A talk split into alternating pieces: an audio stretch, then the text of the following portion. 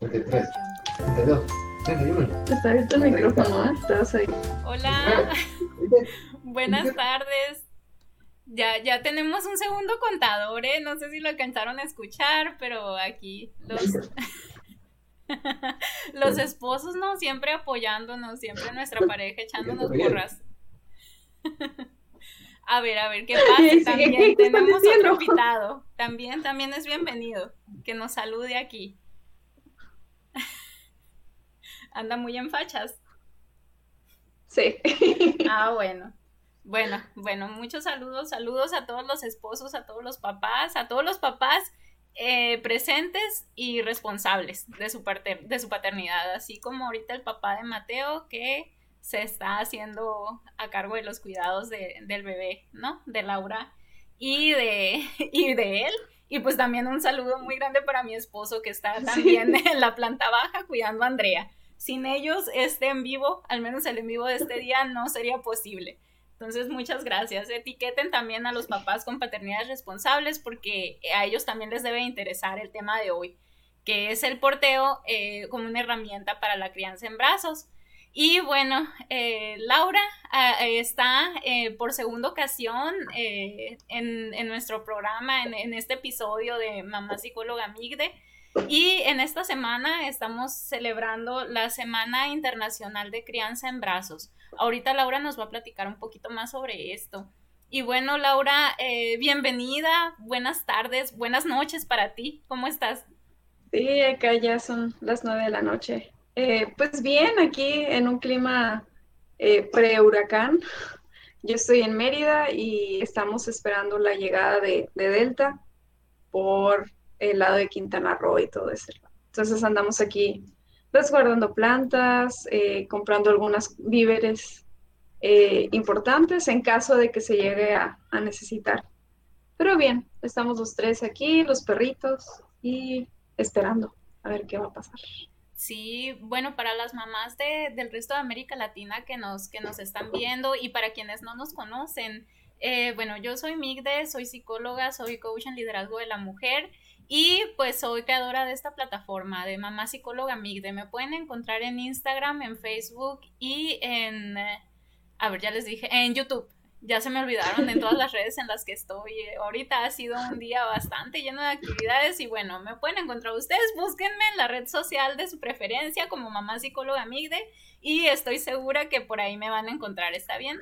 Eh, también eh, pueden encontrar a Laura aquí en, en Facebook, en su página Uju, ahorita, ah, bueno, la he estado etiquetando en la promoción de esta charla, entonces ahí pueden dar clic en el enlace. Ahorita también nos va a platicar Laura un poquito sobre, sobre esta página y unas publicaciones muy bonitas, ¿no? Que siempre ella está al pendiente de, de mantenernos al tanto, de, de, hacernos sentir acompañadas en este proceso de, de, maternidad, ¿no? De esta comunidad que estamos creando como, como mamás.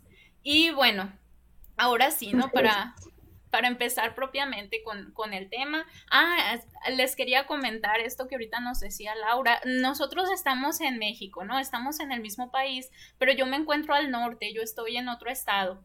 Estoy hacia el norte y Laura está en el sur. Entonces ahorita las personas que viven en el sur del país pues está entrando a Cancún, eh, está a punto de entrar o ya entró eh, por hace, hace pocas horas eh, un ciclón. Entonces, eh, no sabíamos, de hecho estábamos con la incertidumbre, Laura y yo, si sí si, íbamos a poder establecer la conexión, porque pues ya ven que a veces se puede ir la luz, los problemas de internet, pero bueno, aquí estamos, así que si hay ciertas fallas o algo, pues es que ya llegó el ciclón a la casa de Laura, ¿no? Esperemos que, esperemos que no muy fuerte, esperemos que todos estén a salvo, que todos estén seguros y pues un abrazo a toda la gente que, que ahorita nos está viendo allá desde, desde las lluvias no tan fuertes que, acaban de pasar, de, la otra tormenta que va pasando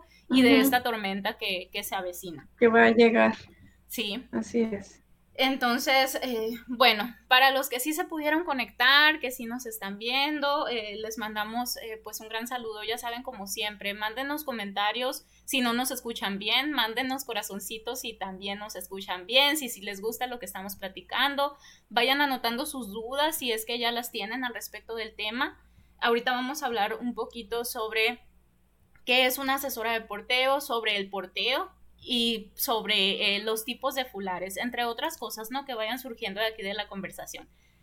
Entonces, ¿estás lista, Laura, para la primera pregunta? Sí. Muy bien. Eh, bueno, ahorita les comentaba también que Laura es, está por segunda ocasión aquí en, este episodio de, charlas de, de, mamá mamá. Ella en agosto había estado platicando conmigo sobre algunas experiencias con la lactancia materna exclusiva.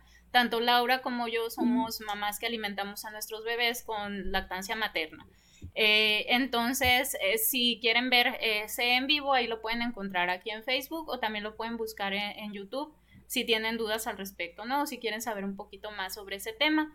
Y eh, bueno, en aquella ocasión ya les platicaba yo y Laura también que ella se está formando como asesora de porteo. Entonces, al respecto de esto, de esto, ¿qué, nos puedes platicar, Laura? Eh, ¿qué, ¿Cuáles son las funciones de una asesora de porteo? Bueno, eh, yo me estoy formando en la primera escuela mexicana que se llama Portea México, igual por si quieren buscar ahí eh, en sus redes, pues de qué se trata, ¿no? Entonces, acá nos estamos formando pues de una manera bastante integral, estamos viendo no solamente lo que es el porteo desde el ponerte el cargador y subir al bebé, sino que también estamos viendo cuestiones que tienen que ver con el desarrollo físico, psicológico y social, ¿no? Entonces, todo lo que embona en el porteo es, o sea, son esos tres pilares. Socialmente tiene un impacto y es una práctica social, o sea, desde hace muchos años el porteo está siendo utilizado por las mamás para poder seguir realizando sus actividades y por otras personas. Desde el pilar eh, psicológico, emocional, también tiene un chorro de beneficios eh, favorece el apego, favorece vínculos sanos, favorece la autoestima de, la mamá y del bebé. Desde, y desde el lado eh, físico también tiene muchos eh, componentes porque se, se, va respetando la etapa de crecimiento y desarrollo del bebé. cuida la postura, que la postura del bebé sea la adecuada, que no se vaya a lastimar, cuida también la postura y el cuidado de, este, de la persona que está porteando. Entonces, es una formación integral. Ahora, ¿cuáles son las funciones de una educadora de porteo? Este, pues es mostrarle a las familias eh, de qué va, ¿no? O sea, qué beneficios puedo obtener, de qué me va a servir y lo más importante, creo yo, hacerlo de una manera segura. Porque, pues ahorita, eh, eh, Internet es una herramienta bastante útil, ¿no? Y a la mano podemos encontrar, o sea, tú pones porteo y te va a arrojar este, un sinfín de información. Pero es importante acercarse a una persona que sabe del tema para asegurarte de que lo estés haciendo bien y que no vayas a ocasionarte un daño tú como persona que está llevando el peso extra o el bebé, ¿no?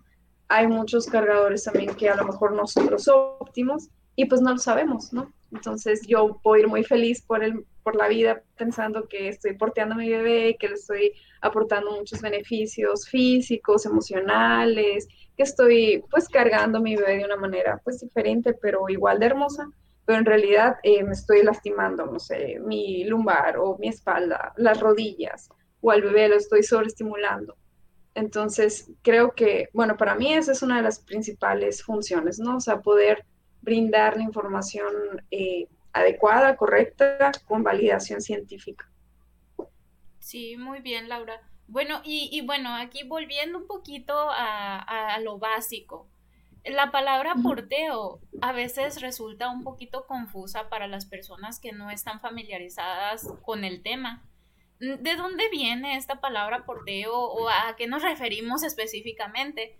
Eh, que entiendo, ¿no? ¿Qué es esto de cargar a los niños con, telas? Entonces, pero alguna definición que nos puedas dar, ¿por qué porteo? Pues mira, realmente, y esto lo aprendí creo que en mi primera clase, no existe una definición tal cual, sobre todo en, el idioma español. O sea, si tú buscas en la RAE o en algún diccionario, eh, la palabra porteo te va a arrojar una definición básica. O sea, el portear es cargar algo y trasladarlo. Entonces, puedo estar porteando al agarrar mi teléfono y llevarlo a la cocina, ¿no? Es el acto. Ahora, eh, pasándolo a esta práctica del cargar en brazos, pues es eso, es cargar al bebé, transportarlo. Tenemos también la idea de que el porteo es necesariamente utilizando, como ahorita tú dices, alguna tela, un cargador, porque hay también diversos cargadores, ¿no? Pero en realidad el, la principal herramienta de porteo que tenemos son nuestros brazos. Entonces, al simple, o sea, cuando dicen una mamá, quiero portear, o sea, lo haces todos los días. Cuando cargas a tu bebé en brazos, cuando lo arrullas, cuando te trasladas con él de un lugar a otro, ya estás porteando. Entonces, ¿qué es entonces lo, lo novedoso de esta práctica? Que bueno, te puedes ayudar de un cargador que sea ergonómico, que brinde seguridad y, y, soporte a ti y al bebé y te deje las manos libres, ¿no? Entonces, tal cual una definición no hay. Yo lo podría definir como eh, el arte o la acción de cargar a tu bebé con la ayuda de un cargador ergonómico, ¿no? Pero como te digo, o sea, con el, cuando tú cargas a tu bebé en cualquier momento del día, ya estás porteando. Entonces, en realidad, todas las mamás, todos los papás, todas las abuelas, las tías, todas las personas que cargamos con amor a un bebé, estamos porteando. Muy bien. Bueno, y entonces ahorita ya nos contaste un poquito, ¿no? De cuáles son las funciones específicas de una asesora, de un asesor de porteo. Y bueno, algo que creo que yo, yo he estado siguiendo los en vivos porque han de saber que Laura es muy famosa y la invitan a muchos en vivos.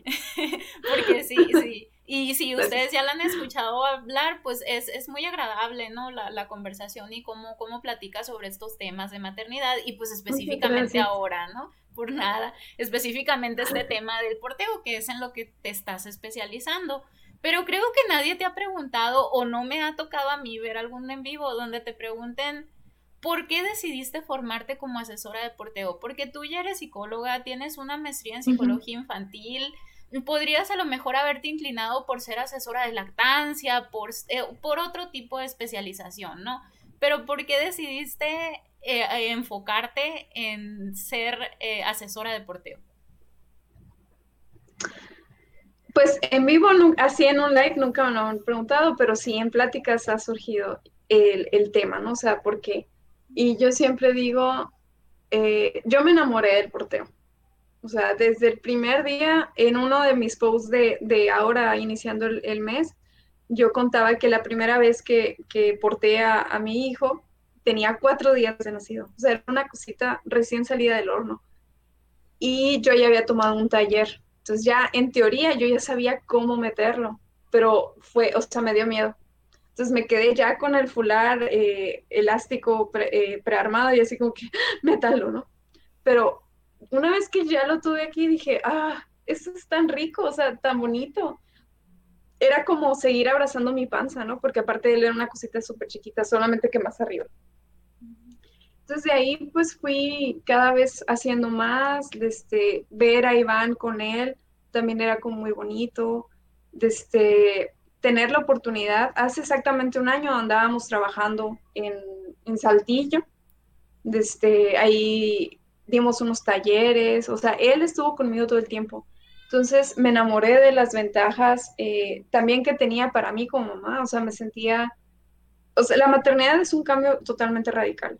Entonces, al saberme y sentirme útil en otras cosas que no tuvieran que ver con, con, ser mamá, también me aportaba mucho a mí. O sea, podía ir al súper con mi bebé, fui a dar estos talleres con mi bebé, desde, paseamos, conocí a otras mamás que también porteaban, entonces también empezamos a bailar. Yo no soy, me da mucha pena que me vean bailar, pero con ellas, ah, no importa, o sea, estoy haciendo algo con mi hijo, con otras amigas, y el año pasado me disfrazé de Santo Claus y bailé enfrente de un chorro de personas y no me importó, ¿no? Entonces, creo que algo que me empujó a hacerlo es que me enamoré tanto de esa práctica y de los beneficios que pueden eh, tener, me ha hecho tan feliz que quiero que más personas lo conozcan. O sea, yo podría estar hablando de porteo todo el día y no me importa, ¿no? Las otras personas a lo mejor y sí les importa. Pero, este, es como eso, o sea, algo que te hace tanto bien, que te hace sentir tan bien, como quedártelo tú sola, ¿no? Entonces, entre más pueda yo saber, conocer, porque también me interesa hacerlo desde un, eh, una base científica fundamentada, que aquí me está pues dando sustento a la escuela de Portea, que también está avalado por la Universidad La Salle. O sea, no es cualquier escuela, ¿no? Entonces, no es cualquier programa, cualquier diplomado. Entonces, con esto yo ya me voy a sentir también más segura de poder llegar a más personas, ¿no? Y así también es que nace UJU. Entonces dije, bueno, si ya me voy a meter aquí desde mi red personal, pues a lo mejor sí voy a tener algún alcance, pero me gustaría algo más formal y pues de ahí empezó todo este proyecto. Muy bien. Fíjate que en el en vivo pasado platicábamos con Karina Salazar, eh, ella, está, ella es psicóloga en Perú. Entonces platicábamos con ella, eh, la, el en vivo pasado fue sobre la psicoterapia online, ¿no? Si, si es para qué tipo de personas, etcétera. Pero bueno, en, en, un momento de la conversación hablábamos sobre el cómo tú como paciente, si tú estás buscando como, como futuro cliente del servicio de la terapia online, eh, ¿qué, te debías de, en qué puntos deberías de enfocarte, ¿no? Para hacer una buena búsqueda de quién, de, de quién va a ser ese terapeuta al que tú vas a contratar, ¿no? Como paciente. Entonces, eh, llegamos a la conclusión de que era bien importante el, el clic, esa, esa relación que tú establezcas desde el principio entre eh, con, tu psicólogo, ¿no? Esa relación paciente-psicólogo que siempre debe de estar ahí. Y que no porque fuera el psicólogo mejor o la psicóloga mejor recomendada del mundo, si a ti te caía mal, pues no ibas a funcionar eso.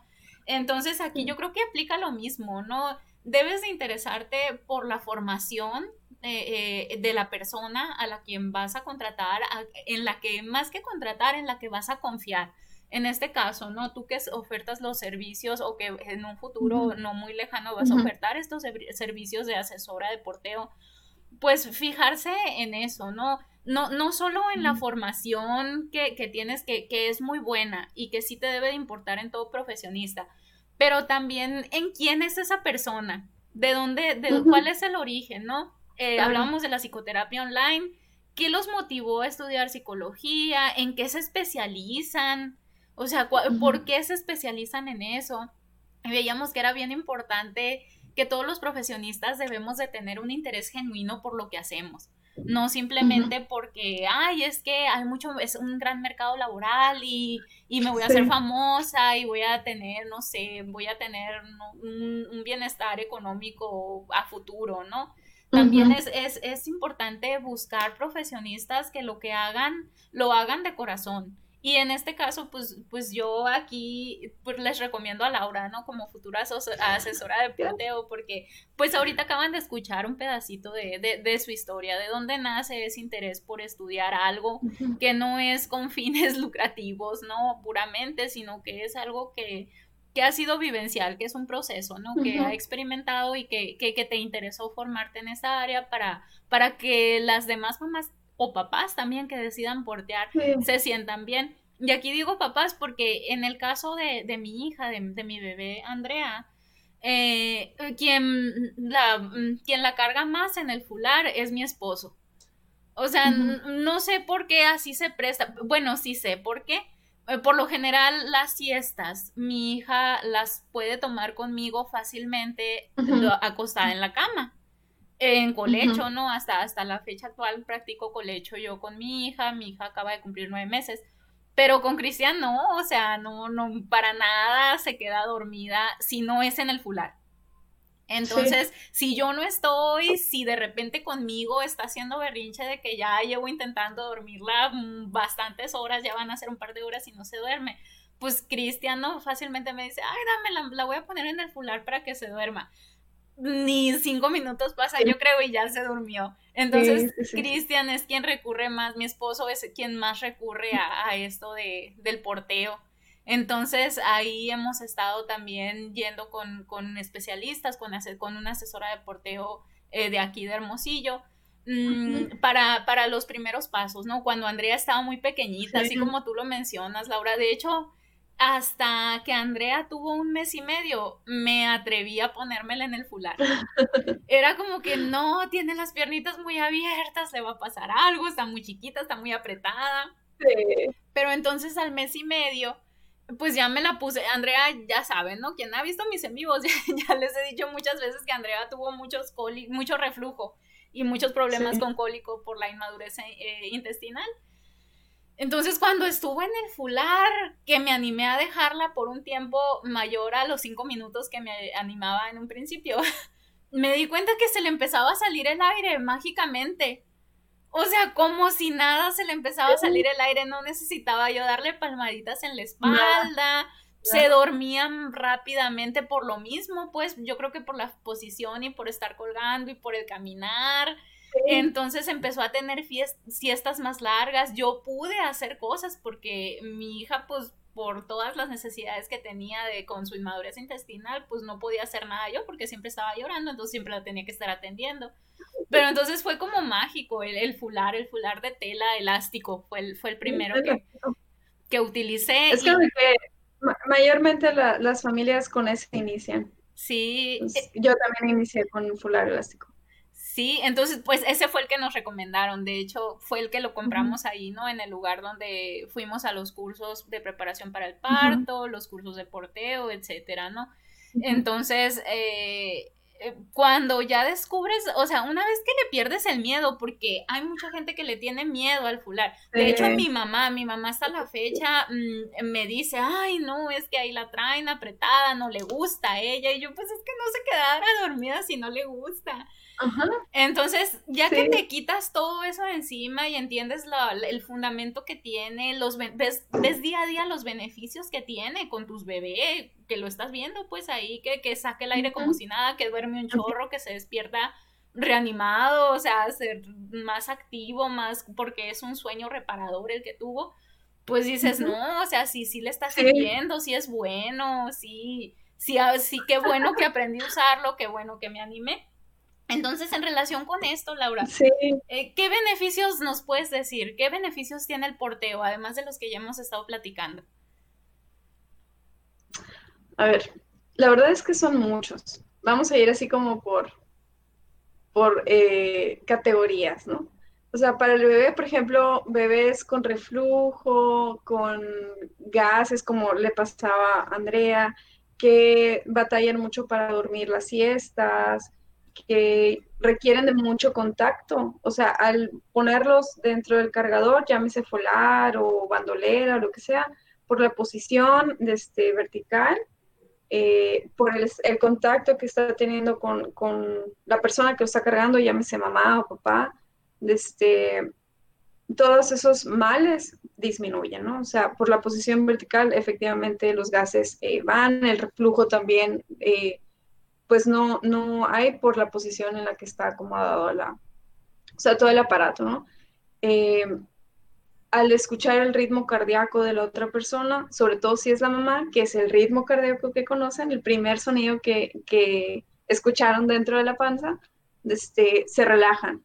Entonces, igual la respiración, agarran como una sincronización de ritmo cardíaco y respiración. Entonces, por eso es que también pueden dormir más y más profundo y más rápido. O sea, si tú estás tranquila, respira, sube, baja más tu corazón, más tu olor, el bebé pues se va a relajar y va a dormir, va a disfrutar el espacio. Este, hay también estimulación. Mucha gente piensa luego que como están pegados al, pecho y su cabeza no va viendo como por dónde va, mucha gente piensa que, que no se estimula, ¿no? Entonces, que es mejor llevarlos porteados al, viendo al mundo, pero eso está totalmente equivocado. Al contrario, o sea, recibe estímulos eh, múltiples, o sea, sensoriales en los pies, en las manos, en la piel, si escuchan, si, ven. Y si el bebé se siente sobreestimulado, se resguarda en el pecho de mamá. Entonces, lejos de no estimularse, recibe estímulos de diferentes maneras, que al final de cuentas son como más, más ricos, ¿no? Desde, este, ¿qué más? Lloran menos, son niños que lloran menos. Eh, difícil, también contrario a lo que piensan que van a ser los niños más inseguros o más mimados o con mamitis o algo así, en realidad suelen ser niños muy seguros de sí mismos. ¿Por qué? Porque siempre han estado acompañados y contenidos por alguien más. Entonces, eh, siempre están tranquilos, siempre están a gusto, entonces pueden fácilmente explorar, socializar, este, disfrutar de, de, los espacios en los que vayan a estar y las personas, ¿no? Eh, ¿Qué más? Desde el lado emocional, psicológico, también ayuda a desarrollar un apego seguro. O sea, en los primeros meses de vida, la, una, una de las cosas que ayudan a que esto, a este, que el apego sea un apego establecido seguro, es que la mamá esté disponible para ese bebé. Entonces, si yo estoy con mi bebé y leo las, las señales que él me está mandando de una manera oportuna y rápida, lo puedo atender oportuno y rápido. Entonces, por ejemplo, si yo ya vi que el bebé se está como que empezando a chupar las manos, yo ya sé que tiene hambre. Entonces voy a intervenir antes de que él eh, se estrese, ¿no? Entonces, todas estas respuestas rápidas van a aportar a que el apego que estamos creando él y yo sea un apego seguro se crean también vínculos afectivos con, con otras personas este, pues de manera eh, adecuada, ¿no? O sea, si papá lo carga, está creando un vínculo afectivo con él, si la abuelita lo carga, etcétera. Eh, que más socialmente, como te decía, este, también luego entras en círculos en lo que son estas las tribus, ¿no? O sea, entonces socialmente también el bebé va a estar en contacto con otros niños que son de su edad o mayores, tú como mamá también vas a estar sostenida por, por esa tribu de mamás porteadoras. Y desde, pues de ahí también se vienen otros beneficios, ¿no? O sea, el, sentirte acompañada, el sentirte eh, entendida, sostenida. Y pues fuera, ya, esperemos que esta locura del COVID eh, acabe pronto. También luego los niños crecen juntos, conviven, sobre todo si son niños que son hijos únicos, luego se cree también que, ay, pobrecito, va a crecer solo, ¿no? Pero en realidad no, o sea, va a haber espacios de convivencia con otros niños de su edad. Entonces, eh, realmente los beneficios del porteo son muchos y vienen como desde diferentes eh, fuertes, ¿no? También te podría hablar, por ejemplo, uno de los beneficios, si el papá se involucra, eh, para el niño va a ser normal, totalmente normal, hacerse, o sea, va a crecer con una figura paterna este, responsable, ¿no? Entonces, va a jugar con las muñecas, no va a pasar nada porque pues mi papá me cuida y cuando él sea más grande pues también ya va a tener interiorizada una figura paterna responsable, afectuosa, amorosa. Sí, bueno, pues has mencionado muchos, ¿no? De los principales beneficios de, del porteo. Y aquí uno que mencionabas que a veces se nos va, ¿no? Eh, como que nos parece, bueno, comentarios que me han hecho a mí eh, cuando traigo a Andrea en el fular y me, me, han llegado a comentar, ay, ¿dónde compraste esa tela? Es que no estaba de moda cuando mi hijo estaba chiquito y siempre me quedé con las ganas de traerlo así. y, y, así como que todavía no está muy popularizado eso del porteo. Muchas personas lo siguen viendo como un tema extraño, como que... Qué raro que lo traigas así colgada. ¿Por qué, ¿Por qué lo traes así? ¿Por qué no lo pones en la carreola? ¿O por qué no lo dejas en la cama dormida sola? Y entonces todavía como que hay mitos, ¿no? Detrás del porteo, todavía no estamos lo suficientemente informados eh, en, en, lo general, ¿no? Sí hay personas que se han dedicado a, a, darle mayor visibilidad a todo esto, ¿no? Del porteo. Entonces, pues una vez más, ¿no? Muchas gracias, Laura, por, por tratar de, de, de poner atención en esto, eh, en hacernos voltear a ver, ¿no? Que, que, que el porteo, pues, no es solo traer amarrados a los niños, sino que es toda una práctica. Y, esto que mencionabas también de formar una red, eh, tenemos que rodearnos también de personas que tengan intereses similares a los de nosotros. Entonces, el contar con una asesora de porteo, el ir a un lugar, el contar con esa, con, con, con ese soporte, pues te, invita también a conocer, a, asistir a eventos, en este caso, por ejemplo, este en vivo, otras cosas que se van a ir generando cuando ya pase toda la pandemia y todo lo del distanciamiento social. Mm, es, similar a lo que pasa con los grupos de lactancia. Estos grupos de lactancia sí, están más popularizados y generalmente los grupos de lactancia también pueden ser de lactancia y de porteo. Entonces son comunidades. De hecho, la, mayoría, la mayoría de la tribu en la que, a la, pues a la que pertenezco, o sea, mis amigas, estamos, o sea, es eso, ¿no? O sea, la mayoría somos mamás que somos eh, mamás lactantes y portamos. Y las mamás que no son, o sea, las mamás que tienen lactancias diferidas o mixtas o artificiales, también, o sea, en ningún momento se les ha hecho sentir eh, que no pertenecen o juzgadas, ¿no? O sea, entonces es muy bonito ver cómo en un mismo espacio, eh, con eso que decías, ¿no? Encuentras a personas con ideales de crianza similares y haces clic, ¿no? Entonces, igual, este, bueno, ahorita ya no nos tocó porque se vino toda esta locura, pero eh, las integrantes como más veteranas de la tribu, igual sus esposos son amigos, o sea, se va haciendo no, no solamente una red que sostiene a la mamá y al bebé, sino también al papá que se involucra, ¿no? Entonces, eh, esperemos que pronto nosotros también podamos tener la oportunidad de, de empezar pues a vernos, a jugar. Ahorita pues todo ha sido por eh, eh, videos, eh, WhatsApp, en vivos, ¿no? Pero pues igual ahí está el, el sostén de, de, la tribu.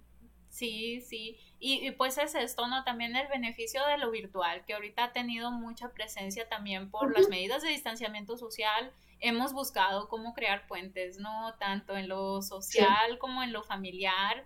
Y pues esto de las redes sociales dedicadas a la maternidad, pues no han sido la excepción. Y aquí aprovecho para mandar un saludo a todas las mamás que se encuentran en Estados Unidos, a todas las mamás latinas que están en Estados Unidos y que nos siguen. Eh, busquen, porque me ha tocado que me han dicho, ay, Migde, es que pues yo estoy hasta acá, no conozco otras mamás, aquí no, no se trabaja tanto tal tema, ¿no? Determinado tema y, y pues acuérdense que siempre debe de haber alguien, siempre debe de y ahorita no se sientan tan solas eh, ustedes por estar en Estados Unidos, sino que es algo que estamos viviendo todas simplemente por lo del coronavirus. Estamos en medio de una pandemia, aunque los semáforos cambien, o sea, el virus sigue ahí, los niños no pueden ir, no pueden retomar su vida normal y nosotros tampoco. Entonces ya habrá momentos, pues ya habrá momentos para reincorporarnos a nuestra vida normal de ir a ciertos grupos, de tener dinámicas divertidas, ¿no? Con otras mamás. Pero el chiste es esto de ir generando puentes y ahorita acuérdense, lo virtual nos ayuda. Entonces busquen comunidades virtuales de apoyo.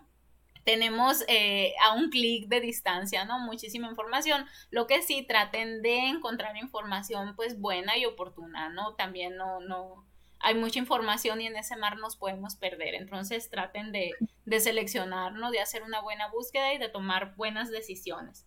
Bueno, voy a, voy a aprovechar un ratitito para leer aquí los comentarios. Si tienen uh -huh. algún comentario, aprovechen, ¿no? Eh, saludos a Ingrid, a Luis Galindo, eh, Fercha Capetillo dice bravo Lau. Marie Cri, aquí anda, y Perla también, y Dalila López un saludo, un saludo para todos los que nos están viendo. Eh, me da gusto ver también, ¿no? Que hay algunos, pienso yo que son papás, bueno, hay algunos hombres por aquí, por lo general no tenemos a, a hombres, pero bueno, es que el tema, el tema lo amerita. Entonces, no sé si quieras comentar algo, Laura, o continuamos con las preguntas. Eh, Continuamos. bueno, bueno, entonces eh, son, son dos preguntas nada más ya para, para ir cerrando. Este es el en vivo del día de hoy y que no nos agarre el huracán.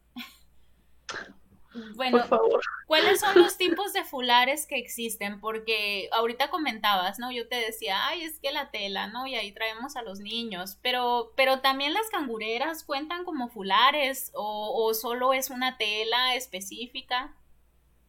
Mira, por tu pregunta me puedo dar cuenta que tú estás igual que yo hace un par de meses, un par de años. La verdad es que no recuerdo exactamente en qué momento eh, conocí esto del, del, porteo.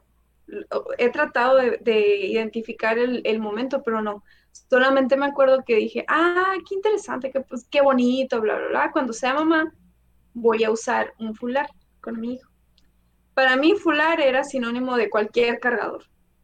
Entonces, cuando ya me, eh, me metí en este mar de la maternidad, o sea, cuando eh, eh, estaba embarazada, dije, bueno, me, ha llegado mi momento, ¿no? Voy a usar el, el, fular con mi, con mi futuro hijo. Y mientras más buscaba, más información encontraba. Entonces ahí me di cuenta que no solamente existe un fular, ¿no? O sea, está el fular elástico, el fular tejido, y el fular tejido es, es un universo, o sea, hay de diferentes eh, medidas, de diferentes tipos de, de, tela, o sea, de hilos, que si orgánico, que si algodón, que si lino, que si seda incluso, o combinaciones. Este, y diferente gramaje, ¿no? El gramaje es eh, por metro cuadrado y entre más gramaje tenga, más grueso y más difícil de, de domar es, ¿no? O sea, difícil de... O sea, difícil en cuanto a que te acostumbras a usarlo. Pero también está esta otra parte, o sea, están las mochilas ergonómicas, está la bandolera, está el rebozo, que el rebozo es un cargador, pues, ahora sí que originario de, de nuestro país este, están otros tipos, o sea, hay, un, hay varios cargadores. La cangurera o la colgona es un cargador, pero no es un cargador ergonómico, porque no respeta la, postura natural, la fisiología de un bebé. Este, al llevar eh, al bebé viendo hacia el mundo, estás forzando su columna, por ejemplo. Entonces ya, simple, o sea, cualquier cargador que ustedes encuentren que está da la opción de que el bebé vaya viendo por enfrente, ya, tacha, no es un, eh, no es un cargador ergonómico. ¿Es un cargador? Sí. ¿Puedes portear? Sí. ¿De manera segura y ergonómica? No. Entonces, eso aplica también para las cangureras, o sea, la, posición de las piernas no es una posición eh, adecuada y segura para el bebé, ¿no? Eh, por, la, eh, por la manera en la que está compuesto el cargador ese, tampoco es eh, ergonómico para la persona que porta, porque no da soporte a la espalda de o a la cintura de una manera este, adecuada. Entonces, ¿qué tipo de cargadores existen que sean ergonómicos? Está pues el fular elástico, que es lo que decía, la mayoría de las familias empiezan con ese cargador, es, es noble. A mí me encantó, o sea, no me arrepiento de haber eh, empezado con fular. Y está el fular tejido, que aquí es donde les decía, hay N cantidad de, modelos, de tipo de tela, de gramaje, de medidas. Este, y con eso es con lo que puedes hacer estos amarres tan hermosos que todavía no me salen. Tengo que seguir practicando. Ni con Pita y mucho menos con Mateo, porque Mateo ya pesa mucho. Este, están las mochilas ergonómicas que eh, se pueden utilizar algunas desde recién nacido o desde el mes y medio más o menos si son ajustables. Si no son ajustables es a partir de los seis meses que el bebé ya logra sostener bien su cuello, que ya se sienta. Eh, están las bandoleras que también se pueden utilizar desde el día uno del porteo.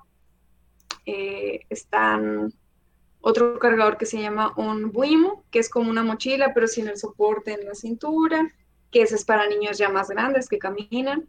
Entonces, los niños, o por ejemplo, ese cargador es muy noble porque si el niño quiere subir y bajar cada ratito, es muy fácil y rápido colocar. Entonces, eh, existe otro también que se llama Medai, que es como una mochila, pero con unos lienzos similares a los del fular. Entonces, hay muchas opciones eh, no todas las personas se acomodan con el mismo. Por ejemplo, a mí el Medai no me encanta. Lo he usado solamente para mis prácticas de la escuela. Nunca he porteado a Mateo en uno de esos y la verdad no me, no me interesa mucho. Pero sí eh, tengo que, conocerlo, ¿no? Porque a lo mejor alguna familia con la que esté le va a encantar el Medai, entonces yo tengo que saber eh, mostrarles cómo usarlo, decirles cuáles son las bondades de ese cargador, ¿no? Entonces, opciones hay muchas. Ergonómicas no son todas. Y también algo importante que se anexa a esta parte de cuál es mi, cuál es la labor de una educadora de porteo. Aunque sea un cargador ergonómico, si no lo sabes utilizar bien, deja de serlo. Si no sabes hacer bien el ajuste, si no sabes eh, acomodar bien, o sea, cómo debe quedar el bebé dentro de ese cargador. Si no lo sé y no lo utilizo bien, deja de ser ergonómico. Entonces, sí, por eso creo también es muy importante no solamente buscar información en Internet, ¿no? Que sí te va a ayudar, sí, pero si eso lo sustentas también con una educadora o asesora de porteo, pues ya tienes una información y un panorama mucho más amplio. Muy bien. Oye, Laura, y ahorita otra pregunta que se me viene a la mente. Es que, bueno, ah, como te comentaba ahorita, ¿no? Nosotros iniciamos con este fular elástico eh, y después ya tenemos el de tela rígida. Y si es cierto, solo tenemos un amarre que es el que dominamos, ¿no? y, pues con ese cargamos a, Andrea. Mm, entonces hemos tenido dos, dos fulares. ¿Tú, eh, existe, bueno, existe algún fular que digas tú, este voy a comprar y este me va a servir de aquí hasta el año del bebé o, me va a servir de aquí hasta que lo quiera portear, hasta que lo pueda? ¿O tienes que ir evolucionando, tienes que ir cambiando y primero recomiendas este, luego este y luego el otro? Pues mira, creo que mucho depende, bueno, son creo que varios factores. Hay algunos cargadores que sí tienen como que sí se pueden usar desde que están bebecitos. Por ejemplo, el fular elástico, pero tiene fecha de vencimiento. O sea, por la tela elástica llega el bebé a cierto eh, peso, que son más o menos los 9 kilos, y ya no es seguro porque se, lo tienes que estar ajustando cada ratito, por el peso se te va a ir bajando. Eh, ¿Qué creadores puedes usar desde, digamos, desde el día 1 hasta el final del porteo? Pueden ser los fulares tejidos, mm, pueden ser las bandoleras y pueden ser algunos rebozos. Este, ¿qué más? Creo que así, digamos, que voy a comprar uno con la intención de que me dure todo el tiempo, creo que esos son los únicos. Pero siempre tiene que ver mucho también la calidad. Y, por ejemplo, hablando de los fulares, ¿no? Eh, tejidos. Hay gramajes que se especializan para niños pequeños. Entonces, por ejemplo, eh, un gramaje bajo en un niño en un niño de dos años con una talla y peso grande, o sea que sobrepasa el, estimado normal, eh, puede ser difícil. Ahora también un fular de gramaje alto, que es para niños más grandes, en un niño muy pequeño puede resultar como muy estorboso. Entonces, se puede, sí se puede. O sea, sí puedes hacer una inversión que sea, pero se, tendría que ser algo así como un fular, una bandolera, pero la bandolera también tiene sus desventajas porque todo el peso recae en un solo hombro. Entonces imagínate portear por mucho tiempo un niño de 13 kilos, si tú pesas 50 y tantos o 60 y tantos, puede ser muy pesado. Eh, creo también que depende mucho de la familia, o sea, con un bebé pequeño es fácil colocarte el fular, no se mueve mucho, vas mm, dominando la técnica, pero conforme ese niño va creciendo, a lo mejor iba siendo más complicado, ¿no? Por ejemplo, yo el fular eh, rígido nunca lo usé con, con Mateo hasta ahora que empecé mi formación. Lo he intentado eh, un par de veces y ha sido muy difícil porque el niño se mueve mucho. Entonces, en lo que estoy eh, viendo si está asimétrico, él ya volvió a sacar la pierna o me deshizo el asiento o ajusté más y yo deshice el asiento y terminamos los dos frustrados. Entonces, por ejemplo, ahorita en este momento, a lo mejor más grande, puedo volver a intentarlo. En ese momento yo sé que el fular no es como, el fular tejido no es mi top, no está en mi top, ¿no? Es mucho más fácil el ombuimo ahorita, conmigo. Con papá casi no se acomoda ese, papá se acomoda bien en la mochila. Entonces, igual el otro día yo quise cargarlo en la bandolera y estaba preparando mi bandolera y vio él el, el ombu en el sillón y fue por el ombu y me lo dio. O sea, fue así como que, bueno, no tengo opción y me vas a cargar, me vas a portear, porque íbamos a salir a tender ropa o algo así, no quiero la bandolera, o sea, quiero este. Entonces él ya también empieza a elegir en cuál se quiere subir, ¿no? Entonces también depende mucho eso, la familia. A lo mejor el papá se, por ejemplo, Cristian a lo mejor es el experto en el fular, pero a lo mejor a ti te vendría más bien, más fácil eh, algún otro, ¿no? La mochila es más sencilla o la bandolera, ¿no? O sea, depende mucho de eso. Y eso se va a ir sabiendo también conforme tú vas practicándolo, ¿no? Pero sí, o sea, si tú buscas hacer una inversión desde el día uno hasta el final, yo creo que lo más acertado sería un fular tejido. Muy bien. Pero bien los gramajes y las tallas y todo eso. Sí, bueno, entonces aquí podríamos concluir que antes de comprar un fular, eh, vayas, ¿no? A, alguien, con alguien que te asesore, con una asesora de porteo, porque los fulares no son nada baratos. es una inversión que vas a hacer. Entonces, es una inversión. Sí, entonces ahorita pues ya Laura nos acaba de decir múltiples variables que intervienen en la decisión, ¿no? Y cuál va a ser el específico para ti, para tu familia, para tus necesidades, de acuerdo al peso de tu bebé, de, de acuerdo a qué tan inquieto o no sea, pues esas, eh, después de hacer ese análisis de necesidades, pues ya la asesora de porteo ya te va a indicar, ¿no? Cuál, cuál es el, el y la ventaja también la ventaja también de acercarte a una asesora es que una asesora, eh, pues preparada, una educadora, va a tener los cargadores ahí. Entonces no te vas a quedar con el, mm, yo creo que con la bandolera. Y cuando te pruebas la bandolera, ay Dios, no. O sea, la ventaja es que al acercarte a una, tú vas a tener la posibilidad de decir, bueno, pues quiero intentar con el fular y intentarlo. Y decir, a la vez esto, esta es mi cargador ideal, sí lo logré, ok, entonces ahora sí, ayúdame a encontrar un fular eh, que me sirva para esto, ¿no? O a lo mejor, por ejemplo, yo me alucinaba con los fulares, ¿no? Y con los nudos, porque hay unas terminaciones hermosas. Pero ya después de esta experiencia digo, bueno, a lo mejor el fular tejido, a lo mejor ya lo tengo que dejar ir y a lo mejor no va a ser para mí, ¿no? Entonces, a lo mejor yo como Laura, mamá porteadora, pues me sigo quedando con la... A mí me encanta la bandolera. Este, es un poco ya más complicado por el peso del niño, son en periodos más cortos, pero aún así la sigo usando, ¿no? Entonces a lo mejor la bandolera y la mochila van a ser como mi, mis dos cargadores estrellas, ¿no? Pero a lo mejor y otras mamás no, entonces esa es otra ventaja de, de, no solamente quedarte con la información o los videos que ves en, en, en YouTube, ¿no? Y acercarte con alguien que tiene la preparación, que tiene las herramientas eh, a la mano y que te va a ir guiando en este, en esta, pues en esta aventura. Sí, sí.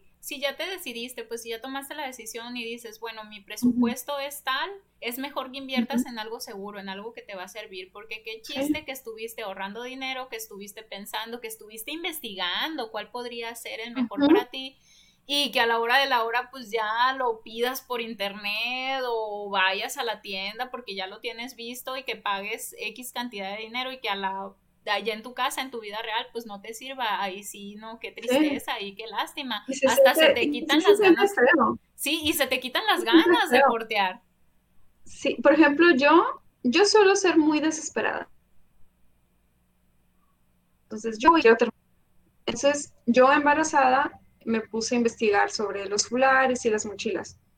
Y compré mi fular elástico. Todavía ni siquiera hacía Mateo. Yo ya tenía el fular y la mochila para cuando fuera a utilizarlo. Conforme fui metiéndome más en esto, me di cuenta que la mochila que compré no era de la mejor calidad. Entonces, cuando lo supe, fue así como que el baldazo de agua fría, yo por desesperada. O sea, si me hubiera esperado tantito más, y hubiera tenido toda esta información, hubiera hecho una compra mucho más inteligente. O sea, al final yo terminé comprando otra mochila. O sea, la mochila con la que empecé no es la que uso ahorita. Entonces, se siente feo y sí se siente así como que, ching, ¿por qué? ¿No? Entonces, bueno, yo ya tenía más o menos idea, no me desmotivé porque ya amaba el porteo, pero si esto le pasa a una mamá o un papá que están empezando y que están súper emocionados y algo no funciona, sí es bien desmotivante. Entonces, también eso que dices es muy importante. O sea, la inversión sí es una inversión, no te va a costar dos pesos. Entonces, si lo vas a hacer, si te interesa, si ya te decidiste que sea una compra. Laura, te Bien, por ejemplo, hace unos meses ya regresé, ¿verdad? Sí, totalmente quedaste así como pasó. Digo, igual, o sea, aprovechar, si ya estás decidida y, no está en tus posibilidades, bueno, aprovechar los baby showers, hacer una vaquita, no sé, o sea, hay, hay maneras, pues, ¿no? Y tampoco, no todos los cargadores son súper caros, o sea, también puedes encontrar algo de buena calidad, seguro y en tus posibilidades, eh, pero que te dé esa, esa seguridad, ¿no? De que tu compra ha sido una buena compra. Sí, oye Laura, y con respecto a eso, ¿no? Que mencionas del precio, muchas veces nos dicen las personas con buenas intenciones, pero que no están del todo informadas, compra el más caro porque va a estar bien, ese va a ser el bueno, el que te va a servir. Entonces aquí no aplica, no aplica para nada que el más caro sea el que te va a servir. Eh, yo, fíjense, tuve muy buenas experiencias con el porteo porque como les he platicado, yo fui a cursos. Eh, afortunadamente estoy rodeada de, mamás de varias generaciones, entonces eh, muchas eh, mamás ya experimentadas, pues fue la recomendación que me hicieron. Aunque creas que no lo necesites, me dijeron, tienes que ir a los cursos de preparación para el parto, tienes que ir a los cursos de lactancia y tienes que ir a los cursos de porteo. O sea, fue una constante durante mi embarazo. Y entonces sí, efectivamente, Cristian y yo pues nos aventamos miles de cursos al respecto, ¿no? Entonces eh, nosotros compramos el, el, fular elástico por recomendación de la, de la asesora de porteo. Y cuando ya creció un poco más Andrea, compramos el siguiente fular también con instrucciones, ¿no? Eh, después de, de una, de, de, este análisis de necesidades, de una serie de preguntas y respuestas y, y de observación de Andrea, eh, fue que nos aconsejó ella qué, fular comprar. Y con estos son los que hemos necesitado hasta el momento. Andrea es pequeña, es, es delgada, entonces va, va, de la mano con lo que mencionabas ahorita. Efectivamente, no hemos necesitado cambiar de fular aún porque a ella todavía le sirve por su peso y por eh, la clase de movimientos que hace pues cuando, cuando está siendo porteada. Pero sí, o sea, sí, sí es una inversión muy buena, tanto recibir una asesoría de lactancia, prepararse con cursos que, que analicen tus necesidades propias, las necesidades de tu bebé y las de tu familia, para que hagas una compra segura, pues para que no sea dinero tirado a la basura. Entonces, eh, a verás, eh, te están mandando saludos, Laura, antes de que se me pase, porque ya vamos a terminar y se me va a pasar. Dice, ah, mira, una pregunta. Eh, Perla, ah, no, Bea Molly dice, ¿hasta qué edad se recomiendan? Y luego Pupis Enrique, saludos desde Agua Prieta, Sonora, de tus papás. Mi mamá. Sí, saludos de tus papás. Y luego Lu Morales, excelente maestra de porteo. Saludos Ana Laura, saludos Daniela Araujo, saludos desde Tucson, o desde, eh, sí, nosotros aquí le decimos Tucson. Bueno, ya sé que es otra pronunciación, pero así le vamos a llamar. Saludos, socorro hasta allá. Saludos eh, desde la ciudad de Oaxaca. Es una maravilla esto del porteo. Estoy empezando con mi bebé de seis meses. Antes no sabía nada de esto. Nos dice Perla. Saludos, Perla. Bueno, entonces nos están viendo de parte, de varias partes. Nos están viendo de Estados Unidos, nos están viendo del norte de México y del sur. Y también nos están viendo de América Latina desde Perú. Saludos, saludos a todas las mamás que se dieron la oportunidad de vernos esta noche. Bueno, esperemos que, esto que hemos estado hablando sea de utilidad, ¿no? Como todos los en vivos que, trato de programar. Eh, bueno, con respecto a la pregunta de, de Bea, ¿hasta qué edad recomiendas el porteo? Bueno, aquí también, como en todo, ¿no? Entran varios factores. Eh, el primero, así como el, menos rebuscado, es eh, que el peso del bebé no sobrepase el 25% de tu peso. O sea, es lo recomendado, no peso mayor al 25% de tu peso. Entonces, esto se traduce a lo mejor habrá mamás que pueden portear hasta los 3 años de su hijo, hasta los 4, hasta los 5, ¿no? Eso ya depende también mucho de la mamá y del niño. Eh, hay lo que se conoce como huelgas de trapo, ¿no? O sea, los niños cuando empiezan ya a caminar, así entre un año y medio, dos años, luego ya no quieren, ven el cargador y huyen pero luego regresan. Entonces creo que eso también depende mucho de las eh, necesidades y características de la mamá, o sea, de la familia y del niño. Hablando desde el cuidado eh, eh, de postura del cargador, del porteador, es eso, no sobrepasar el 20-25% de, de tu peso. Y si tienes alguna lesión, por ejemplo, en la rodilla, en la espalda, en la cintura, en alguna vértebra o algo así, pues también es importante que eh, esa información la sepa la persona que te va a asesorar para que te pueda decir, ok, entonces, o sea, tú no aplica la, regla del 25, ¿no? A lo mejor y tú tienes un límite de 15 kilos nada más, o no sé, eh, algo así. Ahora sí que, así como una edad, eh, yo creo que no, no existe. O sea, yo no te podría decir hasta el año, hasta los dos años. Depende mucho como en la lactancia, ¿no? O sea, hay niños que a los cinco años, por ejemplo, ahorita saludaba a Fercha, ella tiene una niña de casi cinco años y ella sigue porteando, porque su niña se lo pide. Entonces, igual son periodos cortos, ya no se va a ir al súper con la niña porteada o a un paseo al parque, ¿no? Pero sí a lo mejor para bailar un ratito o en casa si necesita como ese soporte, mamá, cárgame, pues la cargas, ¿no? Eh, entonces sí, sí depende mucho de eso, pero siempre cuidando tu integridad física, ¿no? O sea, la, la integridad de la persona que está cargando. Muy bien, bueno, pues entonces eh, con esto nos quedamos, ¿no? Con entonces que no supere un cuarto de tu peso. Debe de pesar ese 25%, ¿no? Con respecto al peso de quien va a cargar. Eh, bueno, ahorita me estaba acordando una, una, pequeña historia que nos contó mi asesora de, de porteo, Gigi. Eh, nos dijo que también le hicieron una, esta pregunta de hasta cuándo, hasta cuándo habría que, que, portear a los bebés y ella sacó una foto. Yo creo que ya la traía esa foto en el celular porque le han de hacer constantemente esa pregunta. Y pues su niño ya está grande. O, eh, dijo, miren, esta foto fue la última vez que lo porteé formalmente, o sea, como tal porteo, ¿no? Y tenía cinco años su hijo. Y dice, ya lo había dejado de portear porque pues ya no me lo pedía. Dijo, yo dejé de portear a mi hijo, me dijo, nos dijo, cuando, cuando me dijo que ya no. O sea, ya no me portes, ya no más, ya no necesito pues eh, que me cargues, ¿no? Por X motivo. Pero bueno, dijo, lo volví a portear y nos tomaron esta foto porque fuimos a un zoológico, no recuerdo, un zoológico muy grande y estaba cansado y dijo, mamá, ¿me porteas? Y entonces pues yo lo porté porque todavía lo podía, dijo. Entonces nos tomaron esta foto y yo tengo ese recuerdo, dijo, de cuánto fue la última vez que lo porté. Pero si él me dice, dice, ahorita pues que ya, ya sobrepasa mi altura, dice, o sea, ya no puedo, en ese caso él me portearía a mí, ¿no? Entonces sí, yo creo que aquí aplica igual como dices, eh, con el tema de la lactancia materna prolongada, ¿no? Pues cuando tú quieras, déjale de, dar leche o síguele dando leche materna todo el tiempo. Es tu decisión, es la decisión que vas a tomar con respecto a cómo te sientas como mamá, con respecto a lo que te esté pidiendo tu hijo y tú vas a ir tomando decisiones. Lo mismo aplica aquí en el porteo. Cuando a lo mejor y ya supere ese 25% que tú digas, oye, ya no lo puedo portear más, o si sí puedes, con todas las medidas necesarias, con todos los criterios que se debe de cumplir, pues adelante. Yo creo que no hay una fecha de caducidad en la que digas, ah, ya no lo voy a portear. Entonces, bueno, eh, con esto, con esto ya vamos a cerrar, Laura. ¿Algo, algo que quieras agregar?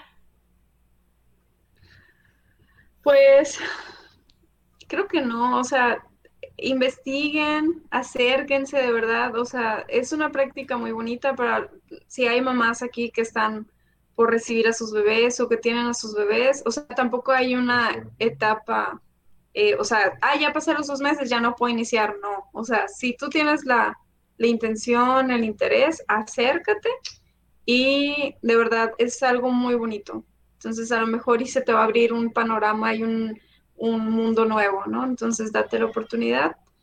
Y pues eso, ¿no? Igual eh, me pueden encontrar pues en, en, mi página de, maternidad. Ahí comparto diferentes temas. Ya inicié oficialmente, me esperé hasta, este mes porque estamos en esta celebración. Entonces ya voy a empezar también a compartir muchas más cosas de, porteo y pues ahí pueden aprender, eh, sacar dudas, escribirme. Yo feliz de ayudarles. Muy bien, muchísimas gracias Laura.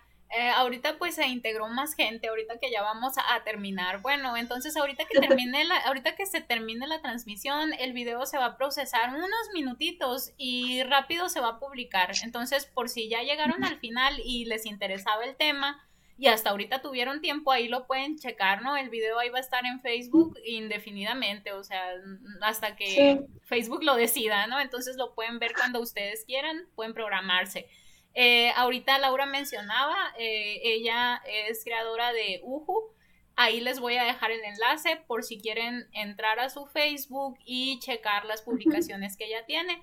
Igual, si aún no me siguen en Facebook, a mí también, pues me presento con ustedes otra vez, ¿no? Ya para, para despedirme. Yo soy Migdelina Espinosa, soy creadora de Mamá Psicóloga Migde. Me pueden encontrar en Facebook, YouTube e Instagram. Ahora sí, no se me olvidó.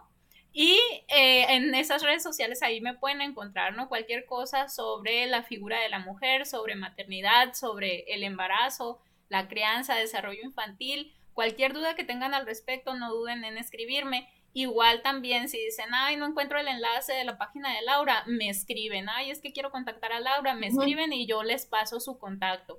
Aquí no crean de que, ay, es que no quiero, quiero que me sigan nada más a mí y no quiero que sigan a Laura. No, aquí somos una comunidad de mamás y todas estamos para apoyarnos. Cada quien es especialista en su área y todas tenemos mucho que aportar. Así como todas tenemos, venimos de familias diferentes, tenemos estilos de crianzas diversos, tenemos hijos con particularidades, pues también compartimos cosas para que les, que les van a servir a todas. Bueno, entonces la invitación está para que nos sigan a las dos, a tanto a Laura en su fanpage de UJU y a mí en Mamá Psicóloga Migde. Bueno, entonces eh, ya saben, cada martes me pueden ver aquí en un en vivo. Los en vivos de octubre van a ser todos a las 7 de la tarde de, de Sonora y a las 9 más o menos ya del centro y sur de México. Ajá, entonces ahí consulten los horarios. Bueno, y ya saben, si ya se durmieron para esa hora, si están bien ocupadas, después lo ven, ya sea a través de aquí de Facebook, en el video que se queda guardado, o pueden entrar a mi canal de YouTube, ahí lo subo como dos o tres días después, cuando mi bebé me da chance de, subir más cosas, es cuando las subo. Bueno, pero por lo menos si hay uno o dos videos nuevos en mi página de YouTube para que se den una vuelta por allá. Y eso sería todo por mi parte. Muchísimas gracias, Laura. Espero tenerte en otros en vivos con respecto a este tema. Y mucha suerte con el huracán. A ver, a ver, ahorita todo está bastante tranquilo. A ver, vamos a seguir al pendiente, a ver qué pasa. Muy bien, bueno, muchísimas gracias, muchísimas gracias también a todas. Sí, gracias a todas las, a todas las mamás y los papás que esta vez se sumaron a, a vernos en este en vivo. Nos vemos el próximo martes. Adiós. Bye bye.